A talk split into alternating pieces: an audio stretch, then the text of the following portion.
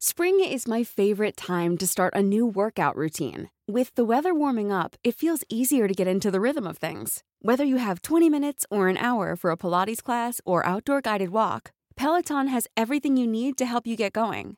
Get a head start on summer with Peloton at onepeloton.com.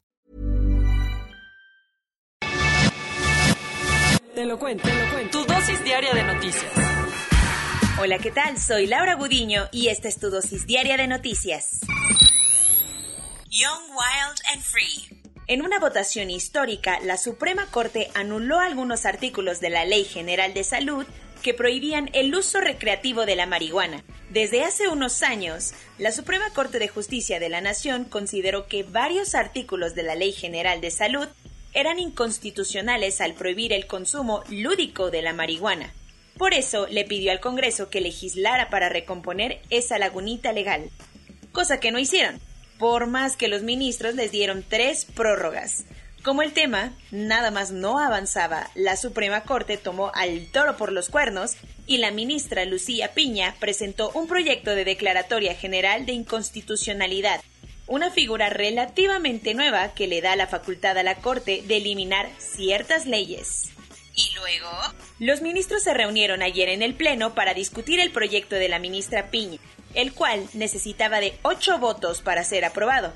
¿Y lo consiguieron? Pues casi como España en su partido de la Eurocopa, porque el ministro Luis María Aguilar había dicho que votaría en contra del proyecto, pero a la mera hora cambió de parecer, y la Declaratoria General de Inconstitucionalidad fue aprobada, por lo que se eliminaron los cinco artículos de la Ley General de Salud en cuestión. ¿Y esto qué está implicando? Bueno, que ahora la COFEPRIS no podrá batear a los ciudadanos que pidan un permiso para cultivar y consumir cannabis. En otras palabras, los adultos ya no tendrán que ampararse para el autocultivo y consumo de la marihuana, pero eso sí, todavía tendrán que tramitar un permiso ante las autoridades sanitarias.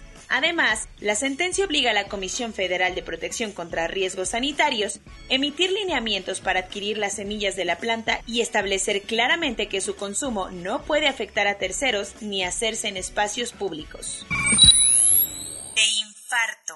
Los octavos de final de la Eurocopa nos dejaron dos partidos que pasarán a la historia del fútbol por sus emociones a tope. Esa linda jugadita por la que Galeano iba mendigando en el mundo apareció varias veces ayer, en los octavos de final de la Eurocopa. Los primeros destellos de genialidad se vieron en el España contra Croacia, jugando en Copenhague.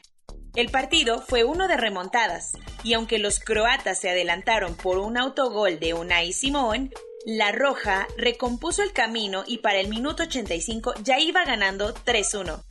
Pero Croacia no se quedó cruzada de brazos y con dos lapidarias jugadas consiguió el empate en el minuto 93. Fue en la prórroga cuando los de Luis Enrique volvieron a ponerse arriba en el marcador, sellando así con un 5-3 que catapultó a España a los cuartos de final. Ahí terminó lo épico, para nada, porque el Francia contra Suiza también estuvo de infarto.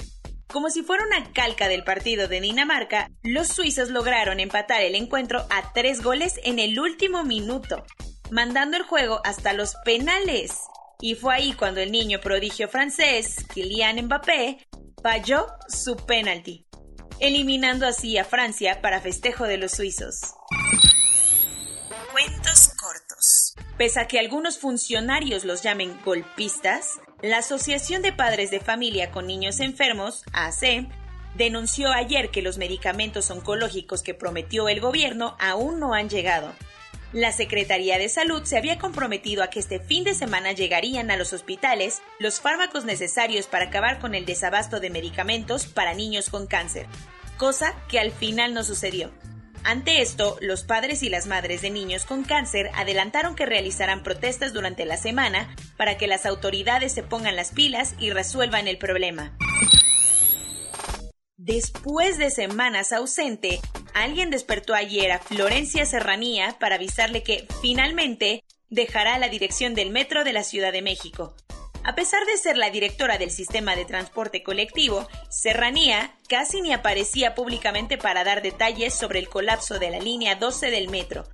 El anuncio de su destitución llegó casi dos meses después de la tragedia, y lo hizo la propia jefa de gobierno Claudia Sheinbaum, quien también informó que Guillermo Calderón, que se desempeñaba como director de transportes eléctricos, ahora será el encargado del metro.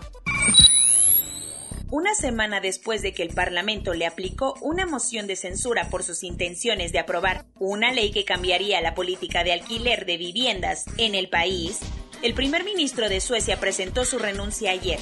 Stefan Lavian aseguró que es la decisión política más difícil de su carrera, pero dijo que lo hacía para evitar tener que convocar a unas elecciones anticipadas. Así que ahora el speaker de Riksdag como se le conoce al Parlamento, tendrá cuatro oportunidades de encontrar una nueva cabeza de gobierno que reciba el visto bueno del resto de parlamentarios. A pesar de que el Apple Daily tiró la toalla hace unos días ante el acoso de las autoridades hongkonesas, la persecución de sus periodistas sigue a tal nivel que ayer fue detenido Fung Wai Kong, el séptimo reportero del medio que ha sido arrestado en los últimos días. Él era uno de los periodistas más respetados del diario, el medio pro democracia más importante en todo Hong Kong. El periodista fue detenido en el aeropuerto antes de abordar un avión que lo llevaría a Reino Unido, acusado de conspirar para coludirse con gobiernos extranjeros, uno de los delitos contemplados en la nueva Ley de Seguridad Nacional. De las temperaturas congelantes vistas en invierno, ahora los canadienses tienen que luchar contra el calor, pues los termómetros han subido hasta un récord de 46.6 grados centígrados. Esta temperatura se alcanzó el domingo en el poblado de Lytton, en la Columbia Británica, y marca el calorón más intenso que ha vivido el país en toda su historia. El problema es que los científicos ya dijeron que partes de Canadá y Estados Unidos están enfrentando un domo de calor de alta presión que mantendrá las temperaturas por los cielos durante los próximos días. Por primera vez en su historia, el Museo del Prado de Madrid recibirá de forma permanente un cuadro de Pablo Picasso. Todo es gracias a la fundación estadounidense que donó Post de Femme 43, pintado por el malagueño en 1943. A pesar de albergar Picassos de forma temporal, el Prado no recibía cuadros del pintor español, ya que un Real Decreto de 1995 señaló que en 1881, año en que nació Picasso, marcaba el fin del arte clásico y el inicio del arte contemporáneo. Así que el Museo Reina Sofía recibiría los cuadros contemporáneos, mientras que el Prado se quedaría con los oldies but goodies. Corona News. En México, el número total de vacunas puestas es de 43.912.990. El número de personas vacunadas con esquema completo es de 18.863.087. Esto representa el 21.08% de la población mayor a los 18 años. La UNAM anunció que su próximo ciclo escolar empezará de forma virtual el 8 de agosto y permanecerá de esa modalidad el resto del año. Las autoridades de salud de Oaxaca confirmaron el fallecimiento de un paciente de 55 años que había dado positivo a coronavirus y que era sospechoso de padecer el hongo negro. Alfredo Ramírez Bedoya, gobernador electo de Michoacán, informó ayer que dio positivo a la prueba de COVID-19. Con apenas 0.06% de su PIB, México es el país de la OCDE que menos apoyos ha destinado a las micro, pequeñas y medianas empresas para salir de la crisis provocada por la pandemia. Argumentando los riesgos que implican las nuevas variantes, Hong Kong va a suspender todos los vuelos procedentes del Reino Unido a partir del jueves. Con 618 fallecimientos en 24 horas, Brasil tuvo ayer su día menos mortal en los últimos cuatro meses. Ante la preocupación por la peligrosidad de la variante Delta, países como Sudáfrica, Portugal, Alemania y Australia han impuesto restricciones a la movilidad mucho más severas. ¿Quién es el que no siguió en el camino? Israel, cuyo gobierno aseguró estar confiado por la inmunidad de rebaño generada por la exitosa campaña de vacunación, así que rechazaron imponer un nuevo confinamiento. Un nuevo estudio publicado en Nature encontró que la inmunidad que otorgan las vacunas de Pfizer y Moderna podrían durar años. Dos hombres fueron multados en Australia por violar las medidas de confinamiento por el coronavirus. ¿Y qué estaban haciendo?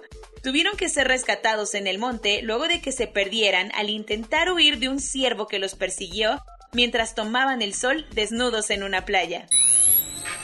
Soy Laura Gudiño y esta fue tu dosis diaria de noticias. Hasta mañana.